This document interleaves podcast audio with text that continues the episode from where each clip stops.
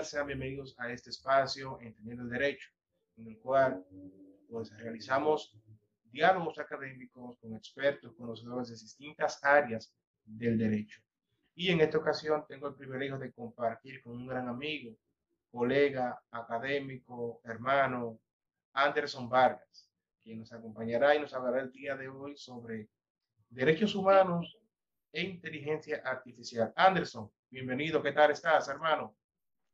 Roberto, muchísimas gracias, hermano mío. De verdad que para mí un gusto y un honor estar aquí contigo.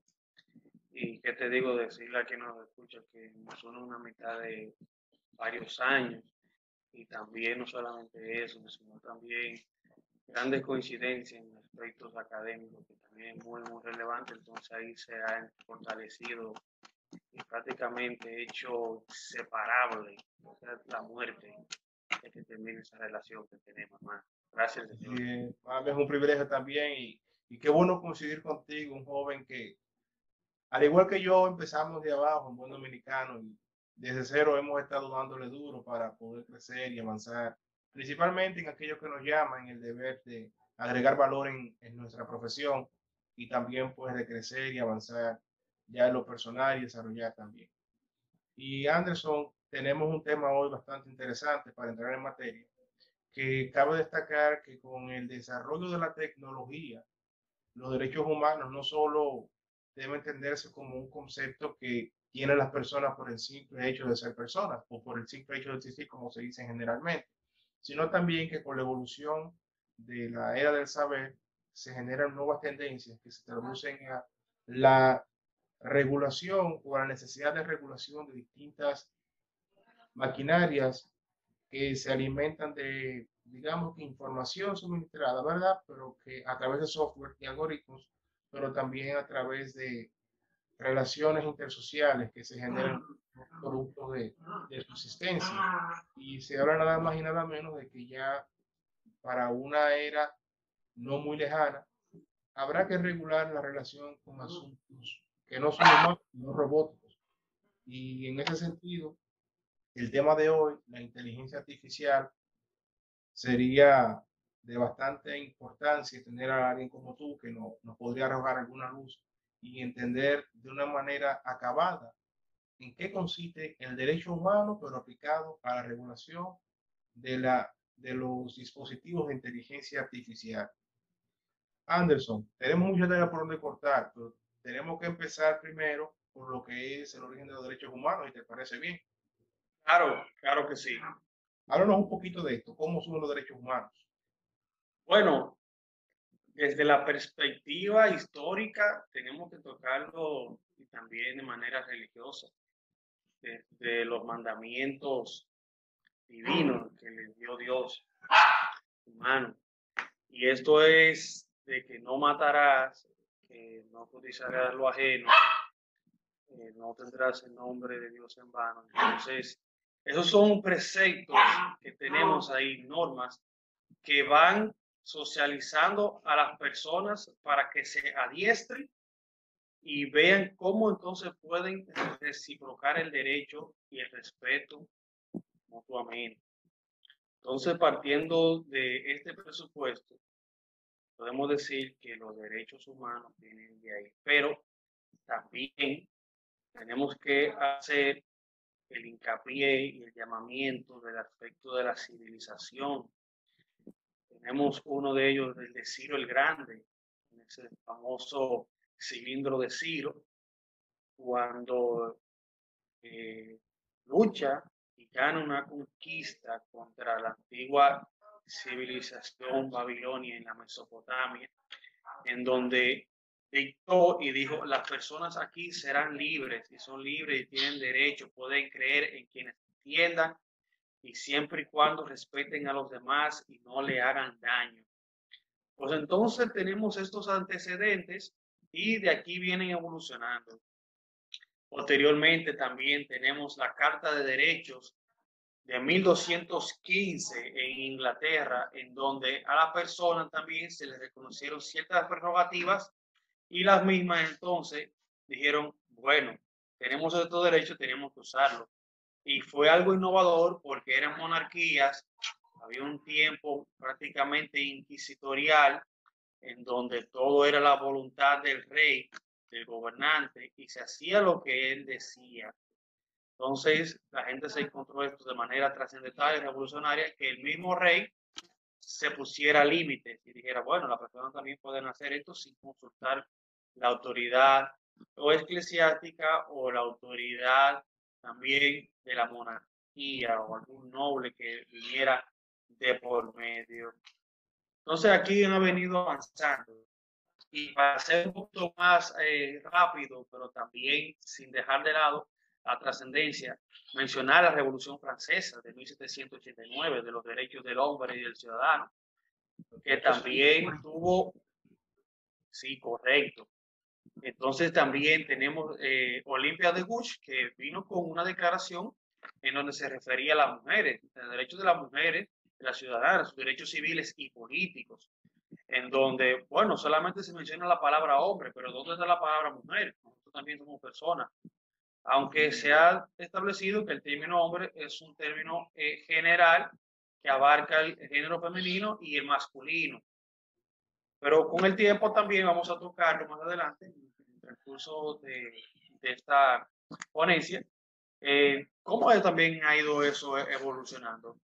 Pues entonces venimos más adelante, prácticamente al tiempo contemporáneo, en donde Luego de la Primera Guerra Mundial, más específicamente en la Segunda, se establece las Naciones Unidas, que anteriormente era conocida como la Liga o la Sociedad de las Naciones, en donde estos se propusieron tener un marco en donde las personas se respetaran y también un respeto recíproco hacia, hacia los estados y unos con otros, individuos, personas físicas y personas jurídicas. Entonces, en 1948 se da la Declaración Universal de los Derechos Humanos, que esta es un catálogo 30 derechos en donde la persona dice derecho a la vida, derecho a la educación, derecho a que no se me discrimine por creencia, por religión, por raza, por cualquier otro tipo de forma o diferencia que tenga. Tienen que respetarlo y el Estado también tiene que hacer valer esos derechos. Pero surge un inconveniente nuevo con esto, que eso es prácticamente una norma de referencia, lo que conocemos como el derecho suave, el soft law, es que si la persona o el Estado, persona jurídica, decide incorporarla a su legislación, pues solamente así tendrá vigencia. Si no decide, pues entonces solamente serán principios, normas de observación alguna referencia o una recomendación que puede seguir un Estado.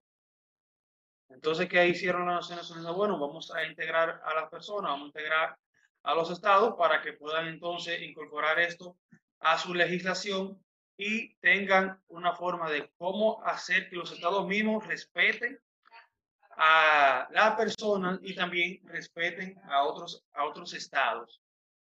Pues entonces partiendo ya de este punto, que es lo moderno, que, es lo que tenemos, pues los estados vienen a decir a las Naciones Unidas que nos vamos a integrar y esa integración también tendrá que tener una responsabilidad recíproca.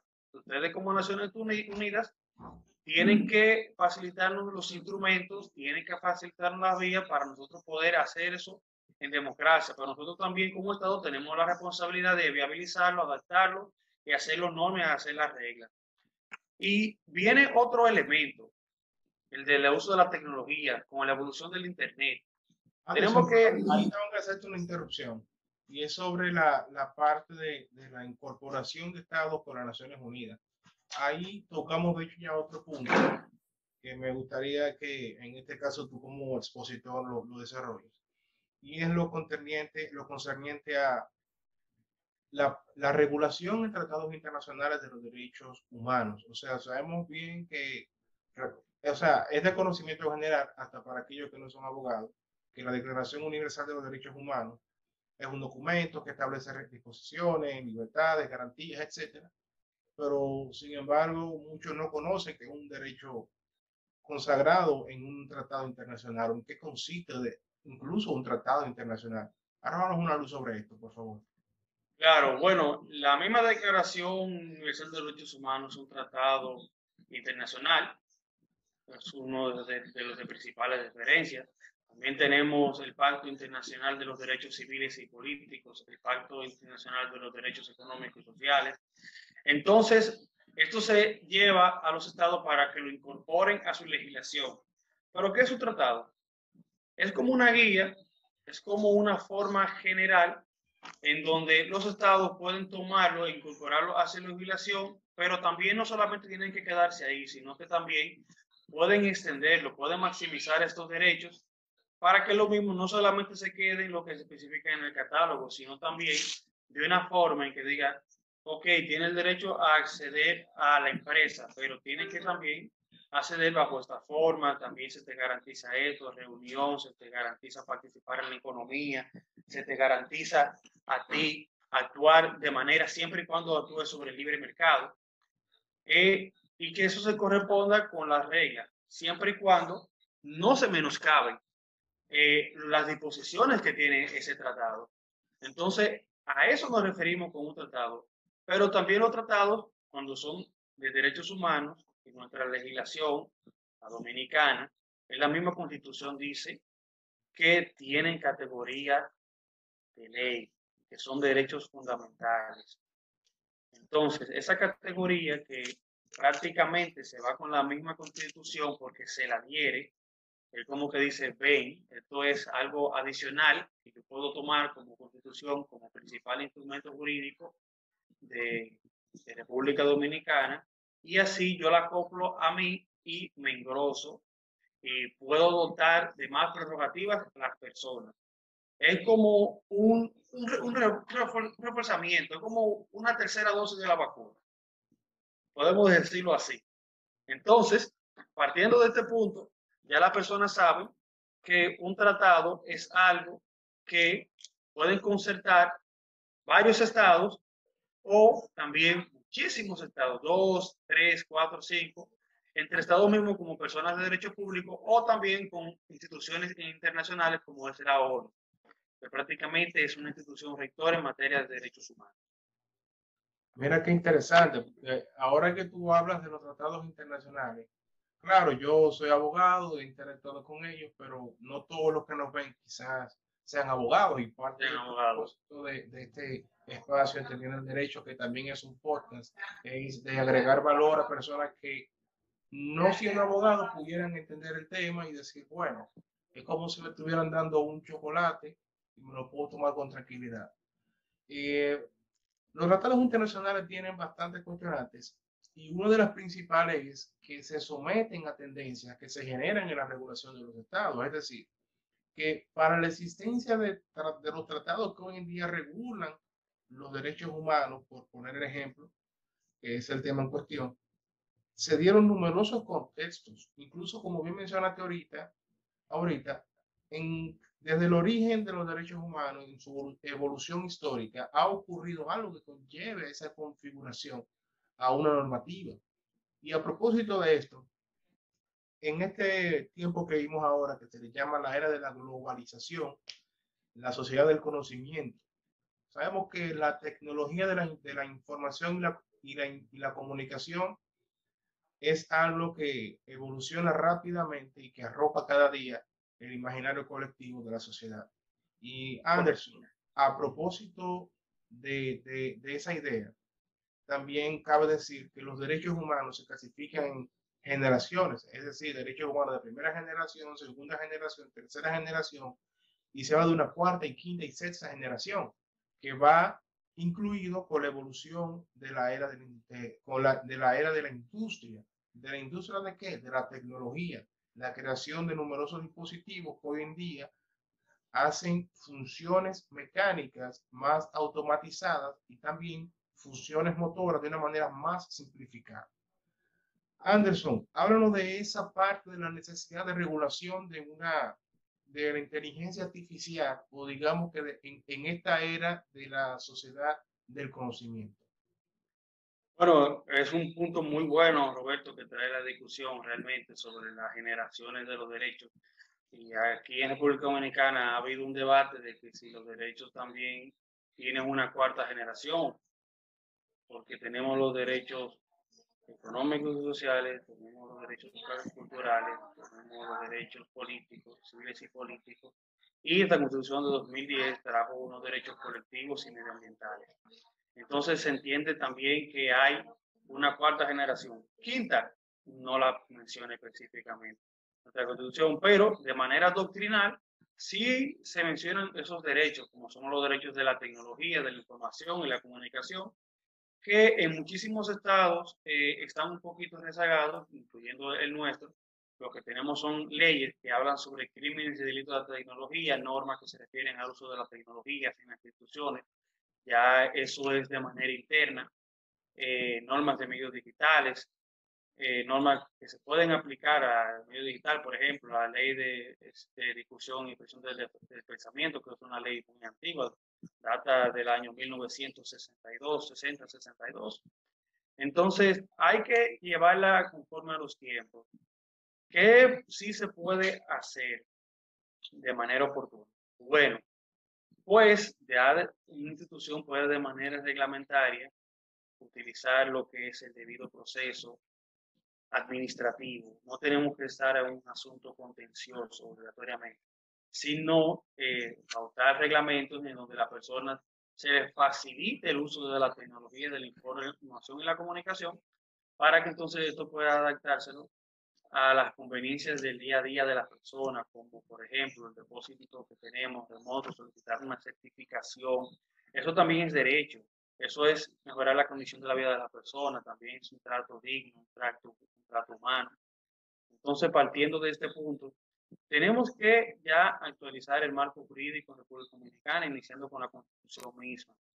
Porque es de ahí que parte todo, porque hay personas que dicen, bueno, no está en la Constitución, ¿qué puedo hacer? Si la Constitución no lo dice, no lo puedo hacer. No, no significa que no lo pueda hacer, sino es que está de manera implícita usted tiene que maximizar aquello que la Constitución dice que no ella no dice, que no proclama, que no está latente en ella, sino que usted tiene que hacer los esfuerzos. Tenemos incluso una ley, la 112, que es la que establece la Estrategia Nacional del Desarrollo para el año 2030.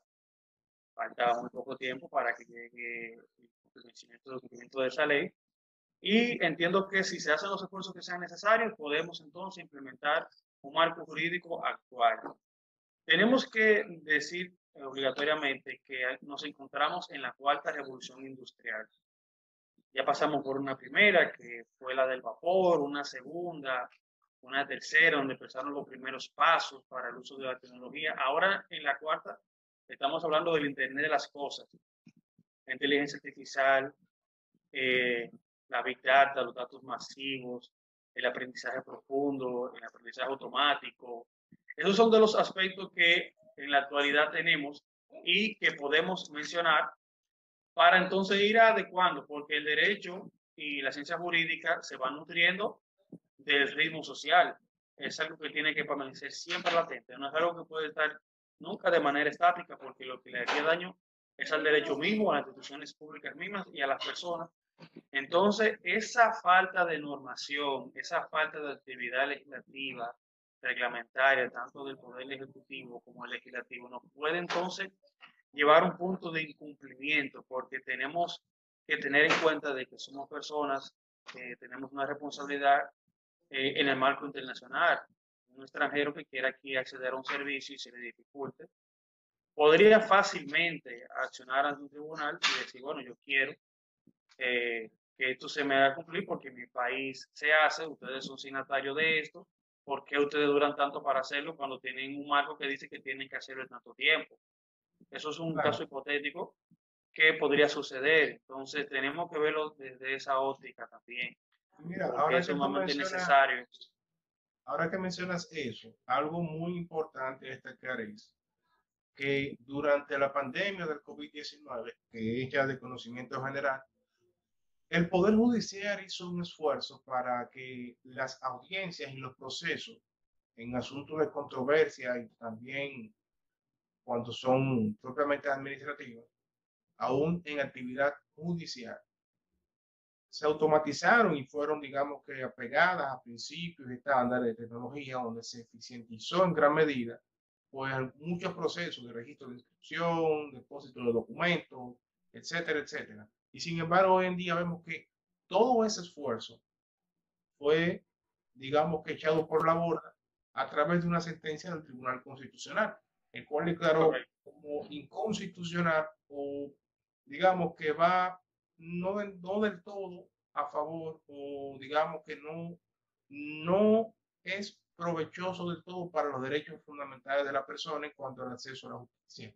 Y ahí hay numerosos aspectos que pudiéramos tratar, porque si el Poder Judicial como institución cabecera de la, de, de la Administración de Justicia de la República Dominicana hace un esfuerzo como ese y que luego el Constitucional diga, no, eso no es así, no puede ser así, como que suena contraproducente. Ahora bien, hay que tomar en consideración también que a pesar de las situaciones que hemos tenido, la crisis tanto sanitaria como también económica, etcétera, por lo menos el uso de la tecnología se ha puesto en vigor y también ha sido parte de, la, de, la, de lo que es el actuar de, del Poder Judicial en general.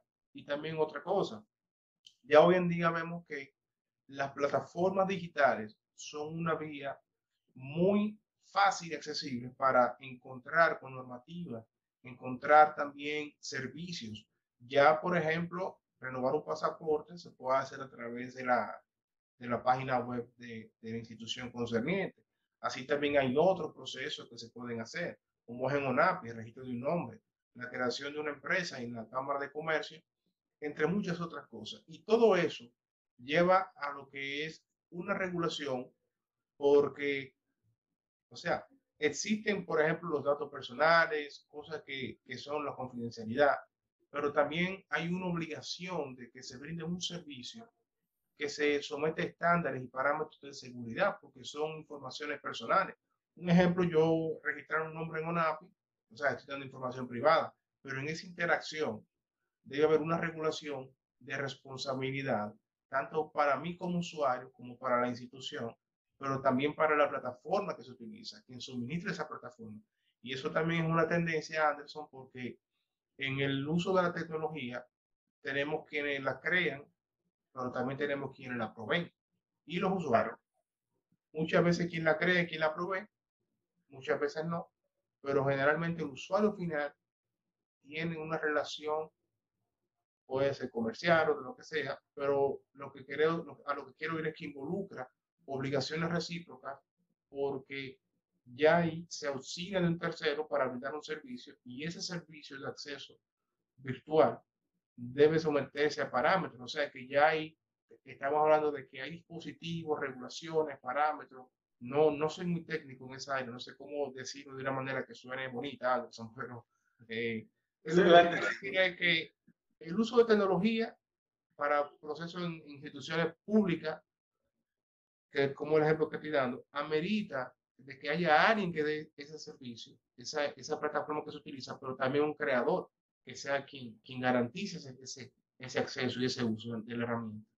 Sí, claro que sí. Bueno, nosotros tenemos desde hace unos añitos eh, las normas NORTI, que significan normas de la tecnología de la información y la comunicación, y las mismas se utilizan en aspectos gubernamentales, de cómo debe eh, las instituciones públicas de cara a las personas suministrar información, facilitarles plataformas, bases de datos, transparencia, eh, vías, canales, en donde se da interacción, como muy bien mencionaba Roberto, esos ejemplos magníficos, en donde que la institución misma o como un proveedor, un tercero o sea quien sea la, la proponga, tenga un nivel de responsabilidad, porque hay un tratamiento de datos que son privados y la persona dice, bueno, espera, yo voy a confiar mis datos a una persona que yo no estoy viendo, a una máquina que yo tampoco sé cómo funciona.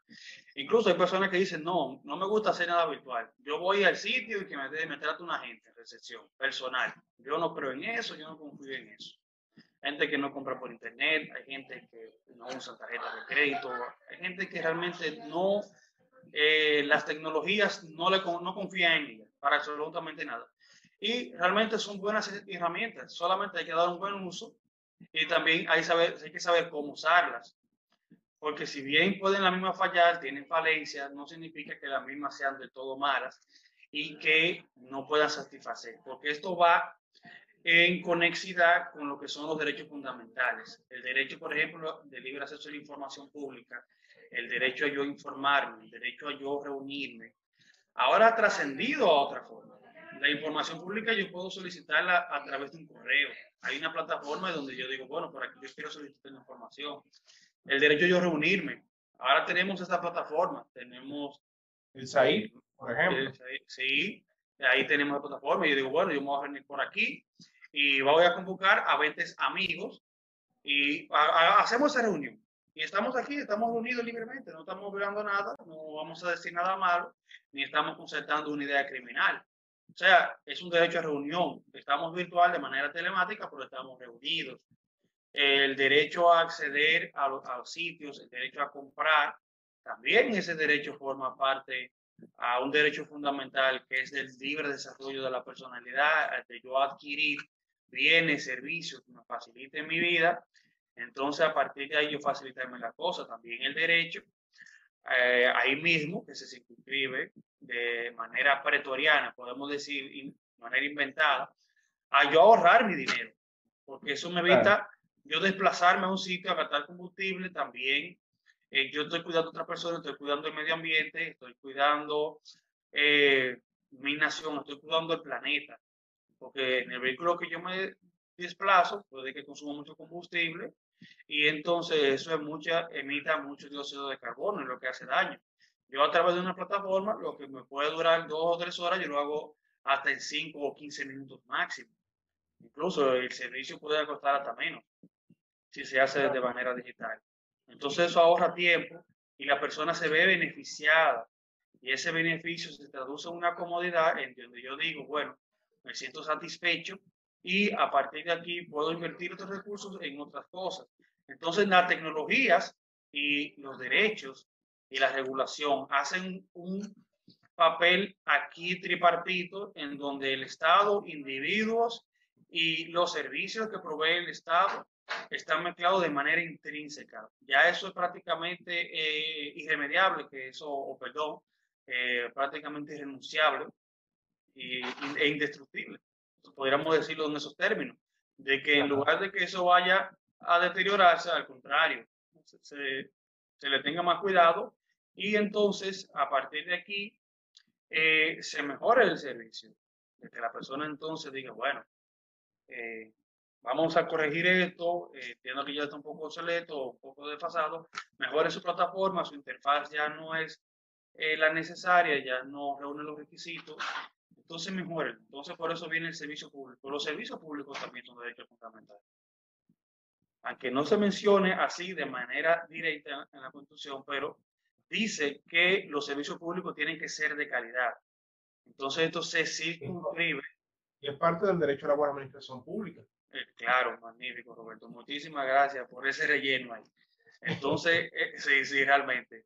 Entonces, bueno, tenemos la ley del derecho de los derechos de la persona y su relación con la administración pública y los administrados, en donde esa norma dice que los servicios públicos no pueden ser obsoletos y que las instituciones sí hay una falta de previsión normativa o legal, tienen que suplirla de manera inmediata, en el menor tiempo posible también, para que la persona tenga un servicio idóneo y pueda acceder eh, con reducción de costos y que también el mismo sea de calidad. Entonces, esto es un derecho fundamental, totalmente. Y está totalmente vinculado a los usos de la tecnología.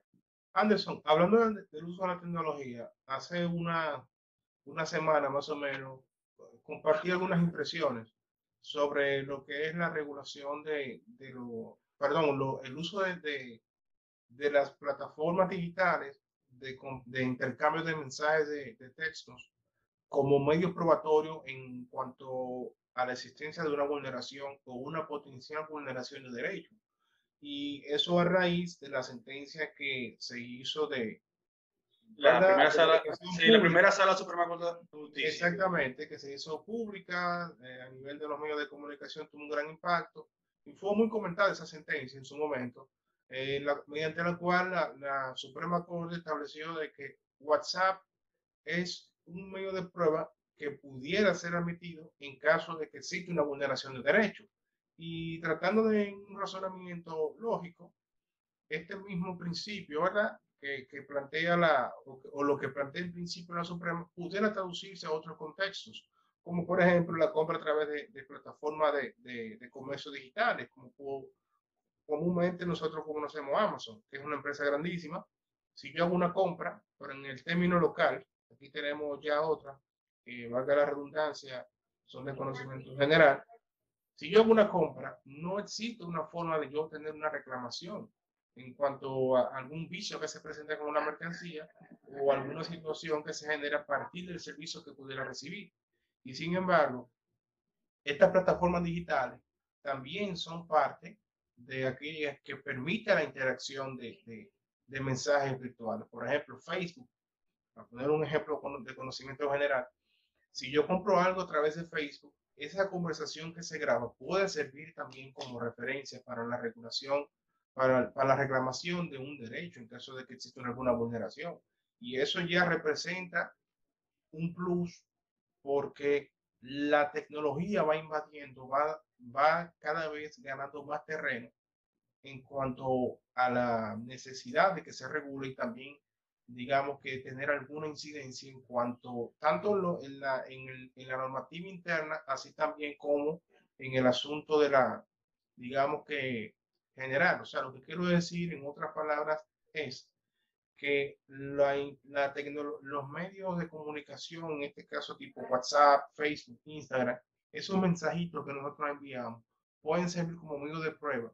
Y aunque quizá no sea algo regulado de manera directa, o sea, que no existe una ley, no hay una ley que diga, mira, todo eso que tú quieres por tal red social o por alguna red social, tú lo puedes utilizar como medio de prueba. O sea, no está regulado, pero es algo que es admitido dentro de la normativa interna y eso da lugar a que la tecnología sea tomada más en cuenta por el legislador y también por aquellos administradores de justicia y digamos que sea viable su acceso y su, y su, garantía por parte del Estado, ¿verdad? En, la defensa de los derechos fundamentales, a través de mecanismos que permitan insertar canales alternos de prueba. Y, y, ya estaría redundando, pero hubo, hubo un caso que se llevó a la, a la, Suprema Corte de Justicia y a raíz de este caso fue que salió la sentencia, se emitió la sentencia y era un empleado que no quería reconocer una deuda, la cual a través de WhatsApp se había, digamos que tratado. O sea, por WhatsApp hubo mensajes de, en el cual él reconocía la deuda de manera clara y se oponía al pago o al cumplimiento de la misma. Y esto fue lo que sirvió como prueba de, de, de, ese caso. O sea, Fíjate, una conversación de WhatsApp fue lo que dio lugar a que se tomara como uno de prueba principal en este caso. O sea, no estamos hablando de que un documento emitido por una institución, no, no, fue lo que se escribió por WhatsApp. Y de hecho, eh, algunas recomendaciones que brindan técnicos en, en, asuntos de prevención de fraude, phishing y, le digamos, las nuevas tendencias de delito es hacer captura de mensajes, hacer captura de informaciones que, que brindamos y también este, tener mecanismos de hacer tipo backup de, de, archivos en caso de que pueda ser necesario o depositar los archivos en, un espacio donde se pueda guardar como una memoria USB en caso de eh, porque hasta una captura de pantalla de un correo ya eso te puede servir como prueba, como prueba tú recibiste un correo sospechoso de que alguien te quiere estafar por ejemplo. Y eso eso ante la justicia puede, puede eh, dependiendo del contexto y el caso en particular, podría servir hasta como un medio de prueba. Y eso es parte de lo que en la tendencia actual hace que la tecnología sea tomada más en cuenta, no solo para regular su uso, sino también para dar lugar a que en aquellos casos en que sea necesario acudir a ella, la Administración de Justicia tome en cuenta los preceptos que se puedan derivar de la misma en un caso, en un litigio. O sea, que estamos hablando de que la tecnología y en parte va la inteligencia artificial, de alguna manera va a ser, eh, digamos que aquí en la República Dominicana, la medida que pasa el tiempo, cuestiones que va a tener que darle un seguimiento especial. Ahí, eso, una gran tarea. Eso, eso es correcto, Roberto. Eh, eso parte de una base de nuestra legislación civil, en donde dice que las personas pueden pactar y que eso que ellos digan tiene fuerza de ley entre ellos. Hay sí, hay numerosas jurisprudencias sobre, sobre eso al respecto, pero también de ese pacto se menciona también una ejecución recíproca o también una ejecución de una parte de que si usted tiene algo contra una persona y usted lo alega, pues tiene que usted aportar los medios, tiene que probar. Es decir, bueno, si esta persona me estafó, me hizo un fraude, me está amenazando, sobre mí recae eh, yo llevarlo a las instituciones correspondientes, si no tenemos un caso penal, al, Ministerio Público y si tenemos un caso civil, bueno, pues entonces a, a, la justicia ordinaria. Entonces, partiendo de, este presupuesto, es que viene, dado dada esta sentencia. Y le dice, bueno, aunque no está en la ley que el, WhatsApp, no esté en la ley el mensaje de Facebook, el de Instagram, pero es un documento, está escrito. Entonces está plasmada nuestra voluntad y a partir de ahí entonces esto se toma y los juzgadores hacen esa valoración y dice, bueno, eso fue lo que usted dijo, se verificó que es un número de teléfono, que usted lo usa con frecuencia, que está su nombre, que le ha hecho recargas, que tiene contratado un servicio de voz, un servicio de datos y que lo utiliza para fines comerciales y se ha evidenciado también que no solamente ha tenido relación con esa persona que usted está en disputa, sino también con otra persona, efectos de comercio. Entonces, eso edifica al juzgador de que la persona sí realmente podría entonces tener una vinculación eh, comercial en, este aspecto. Es decirle, bueno, eh, yo le compré a esa persona o, esa persona me debe a mí y me tiene que pagar lo que me debe aunque por un lado yo diga una cosa, por un lado yo diga otra. Entonces, la que más prevalece siempre será la que esté en favor de aquella persona que, que lo pueda probar.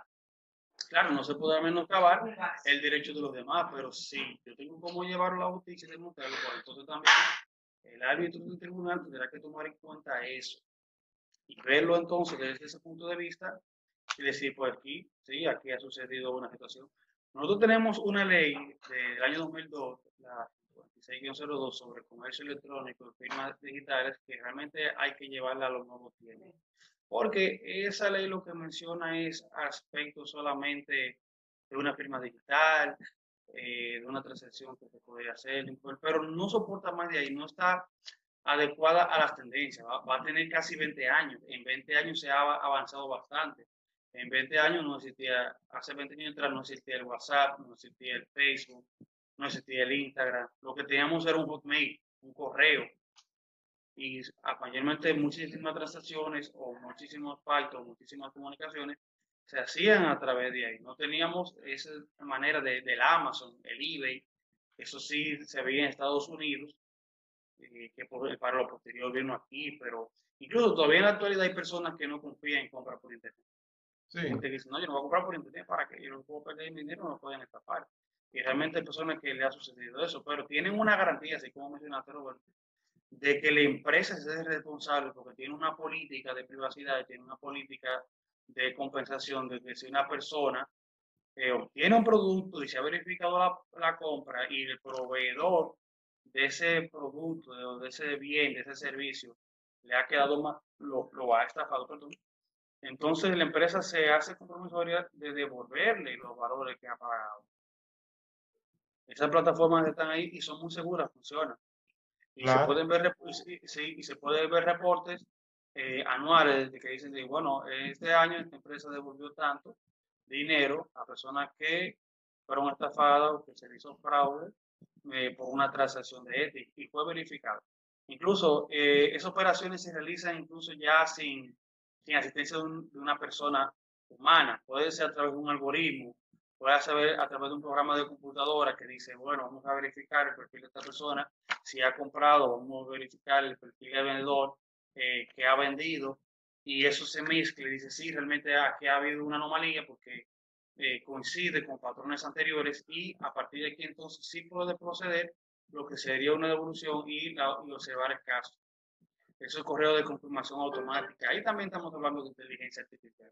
Entonces, estamos conectados al Internet de las cosas, tanto de manera física con los dispositivos, por ejemplo, una nevera, un aire acondicionado, los mismos vehículos, un reloj, los teléfonos, pero también tenemos el Internet de las cosas en, plataformas.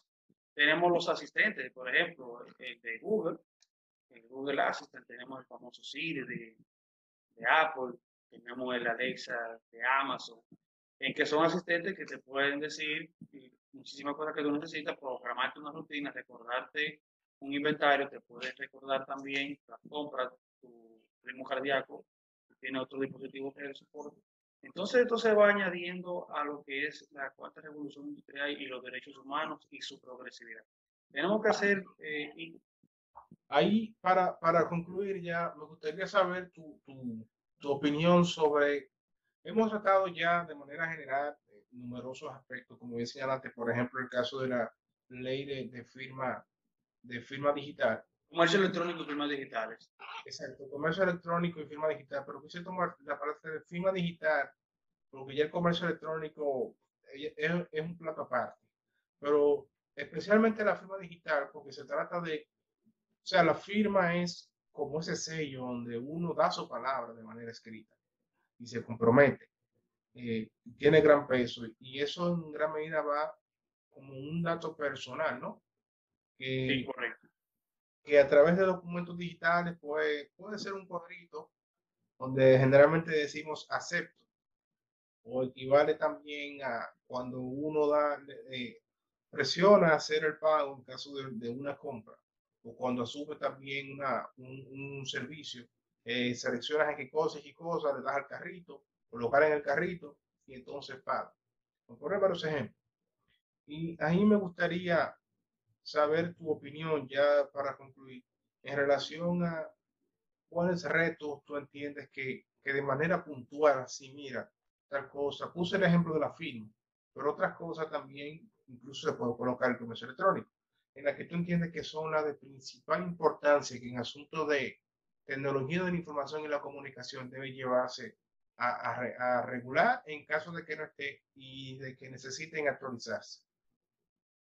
Bueno, eso es un desafío que tiene, tiene el Estado, sus instituciones, sus principales poderes, en donde la persona cree que una firma digital es entonces de que yo coger y escribir mi firma y ya está digitalizada. No, son códigos de barra, son números de serie, es una identificación como una cédula en donde a la persona se le da eh, una asignación y se le dice, ese eres tú en las plataformas. Lo que tú firmes aquí con esos números, con ese código de barra, ese es tu consentimiento que tú lo estás dando. No te puedes distraer de lo que dices. No importa si tú no lo has escrito con un lapicero o un lápiz, no. Sino que esto es una forma de tú insertarte, insertarse cualquier persona en el mercado, pero también en las instituciones públicas, para entonces dar tu consentimiento y decir que lo que se te está ofreciendo o lo que tú estás diciendo es claramente como si fuera tú en persona misma. Entonces tenemos que llevar una cultura de concientización a que las personas se adapten a la modernidad, porque de manera indefectible estamos llevando, llegando ahí. Llegará el tiempo que en República Dominicana que muchísimas transacciones dejarán de ser eh, con efectivo. Incluso hay lugares aquí que no se hace efectivo. Mayormente se usa es transferencia o pago con tarjeta de crédito una de débito. Pero no aceptan ni siquiera un peso en efectivo. Y ya eso es una realidad y eso, ese desentamiento, esa limpieza de utilizar el dinero efectivo eh, yo diría que dentro de algunos 5 o 10 años sería totalmente eh, una realidad, será efectiva, en el sentido de que las mismas personas con la bancarización, con el uso de tokens, los NFC, tokens no fungibles también, que se pueden utilizar, que son ahora muy, eh, muy populares, que generan y monetizan dinero que se puede traducir eh, en criptomonedas, en efectivo también. Entonces, esto es lo que está sucediendo.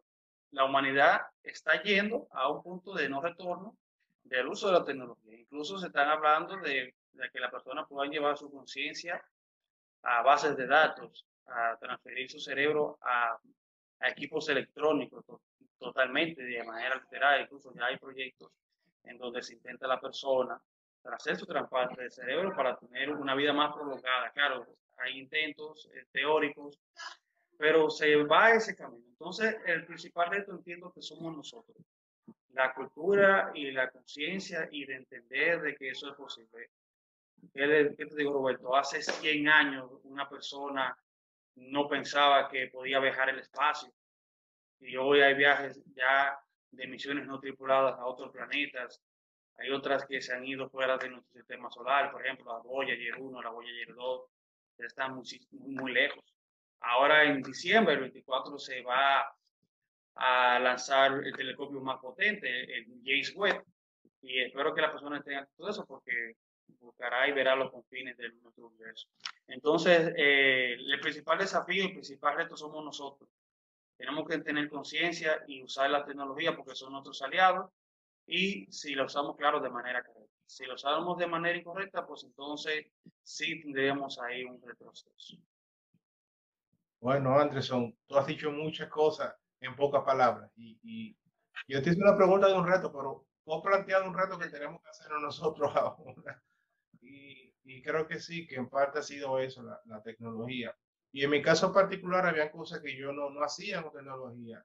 Y ahora con el uso de estos dispositivos electrónicos, Ah, he tenido que adaptarme obligatoriamente a pasar cosas a lo virtual. Sí, no, esto es ya un instrumento de trabajo, es obligatorio. Pero hay cosas que yo no llevaba, o sea, hay cosas que yo manejaba en físico, escribiendo, eh, que son para mí más fáciles, por ejemplo, la, la, la agenda de, los pendientes, pero ya no en el celular. en el celular. Y con esto de la pandemia, de COVID, que tener cuidado si había alguna infección y eso me ha llevado, entre otras cosas, a que hay tanto utilizar las notas. De, claro. claro. y activar recordatorios con el celular. No, y que, permíteme decirlo, Roberto, que eso sincroniza con otro dispositivo. No solamente en el dispositivo que tiene actualmente en la mano, en otra computadora o en dos o tres, en los dispositivos que tú entiendas que sea necesario que tú puedas utilizar. Entonces, eso es sumamente importante. Tenemos que también tener en cuenta, Roberto, perdón,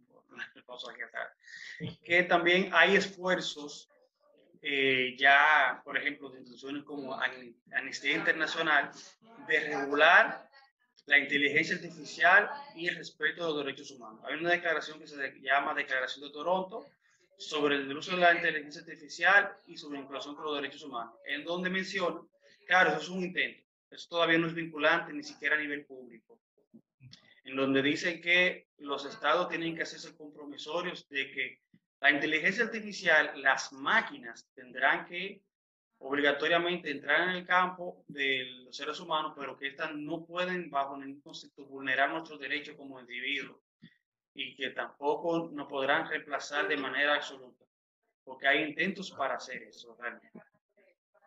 Claro. Hay que tomarlo en cuenta porque nosotros estamos en un país en vía de desarrollo en el país desarrollado ya la cosa es distinta. Y parte de Canadá. Estamos, este año en uso de nosotros. O sea que hay la discusión creo que debería ser. Nosotros ahora estamos hablando, por ejemplo, de modificar o actualizar la ley de, de comercio electrónico y firma digital. Yo creo que ya eso ya lo hicieron y están en otras cosas.